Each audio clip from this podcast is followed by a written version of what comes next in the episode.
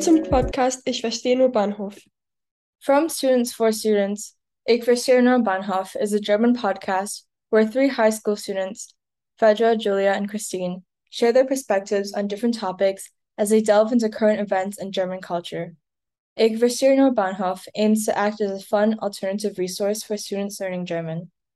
Ich verstehe nur Bahnhof ist ein Podcast, in dem drei Schülerinnen, Fedra, Julia und Christine, ihre Perspektiven über verschiedene Themen teilen. Sie werden auch deutsche Kultur erkunden. Ich verstehe Bahnhof ist eine lustig alternative Sprachressource für deutsche. Lernenden. Wir hoffen, dass deutsche Schüler durch Ich verstehe Bahnhof Deutsch und deutsche Kultur lernen können. Es ist nicht, es ist nicht ähnlich wie eine traditionelle deutsche Klasse.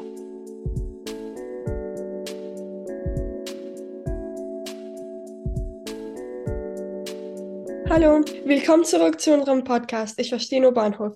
Ich bin Julia und meine Co-Gastgeber sind Fedra Hallo. und Christine.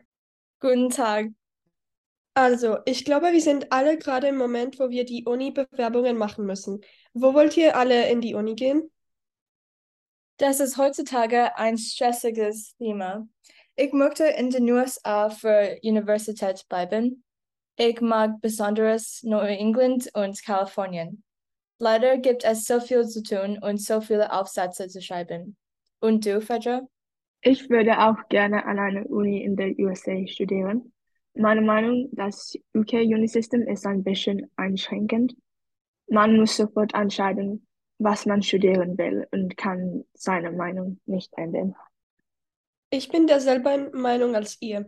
Ich möchte auch lieber in den USA gehen, aber ich habe trotzdem die Bewerbungen für England gemacht. Jetzt muss ich nur noch den USA fertig machen. Ich möchte Wirtschaft studieren. Und ihr?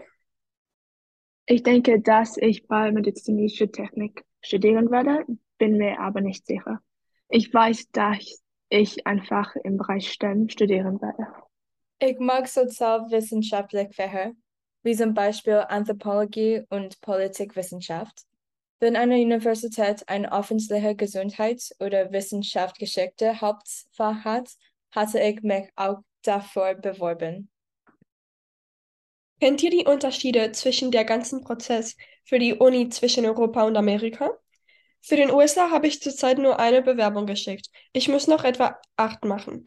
Der Prozess, um sich an amerikanischen Unis zu bewerben, ist wirklich kompliziert. Man muss so viel schreiben und es ist sehr zeitaufwendig. Total, ich stimme zu.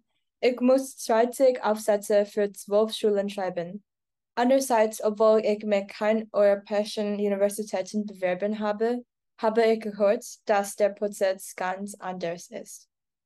Ja, genau. Ich muss insgesamt 36 Aufsätze schreiben. Manche sind kurz, aber man muss darüber viel nachdenken.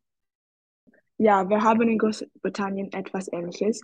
Wir müssen eine persönliche Erklärung von etwa 4000 Zeichen verfassen. Glücklicherweise müssen wir nur eine persönliche Erklärung schreiben und sie an allen fünf britischen Universitäten senden. Du kannst dich hier nur bei fünf Universitäten bewerben. Habt ihr schon mal daran gedacht, die Uni in Deutschland oder in einem anderen deutschsprachigen Land zu machen? Äh, nein, aber ich möchte irgendwann in Deutschland leben und plane, an einer Universität Deutschklasse zu belegen. Ich werde mich an einer Universität in der Schweiz bewerben. Dieser Prozess ist viel einfacher als in England und den USA. Das ist wunderbar. Habt ihr in der Zwischenzeit Vorschläge für unsere Zuhörer? Ja, für jemanden, der jetzt oder nächstes Jahr die Uni-Bewerbungen macht und diesen Podcast äh, hört, würde ich eine Empfehlung haben. Fang sehr früh an. Im Sommer vor deinem letzten Schuljahr könntest du schon beginnen zu planen, worüber du in deine Aufsätze schreiben möchtest. Dieser Prozess ist ziemlich lang, besonders wenn man unterschiedliche Länder machen will. Genau, das ist ein toller Rat. Ich denke auch, dass man viel schreiben soll. Essays sind ein wichtiger Bestandteil der Werbung für US-Universitäten. Daher ist es eine gute Fähigkeit, ein guter Schriftsteller zu sein. Außerdem, die persönliche Erzählung ist ja anders als Schulaufsätzen. Beide deine Tipps sind großartig. Ich würde auch hinzufügen, macht viel Recherche. Es gibt so viele verschiedene Universitäten zur Auswahl, zur Auswahl und sie haben alle Vor- und Nachteile. Du musst jede Uni gut recherchieren, um zu bestimmen, ob sie für dich die richtige Wahl ist. Lass uns zur Idiom-Section gehen. Heute ist unsere Redung, heute ist unsere Redewendung Schwein haben. So was ist das? Warum hat man ein Schwein? Haha, das könnte das bedeuten. Es bedeutet auch to have a stroke of luck. Glück ist in College-Bewerbungen ziemlich wichtig. Vielen Dank für das Hören unseres Podcasts. Bis bald.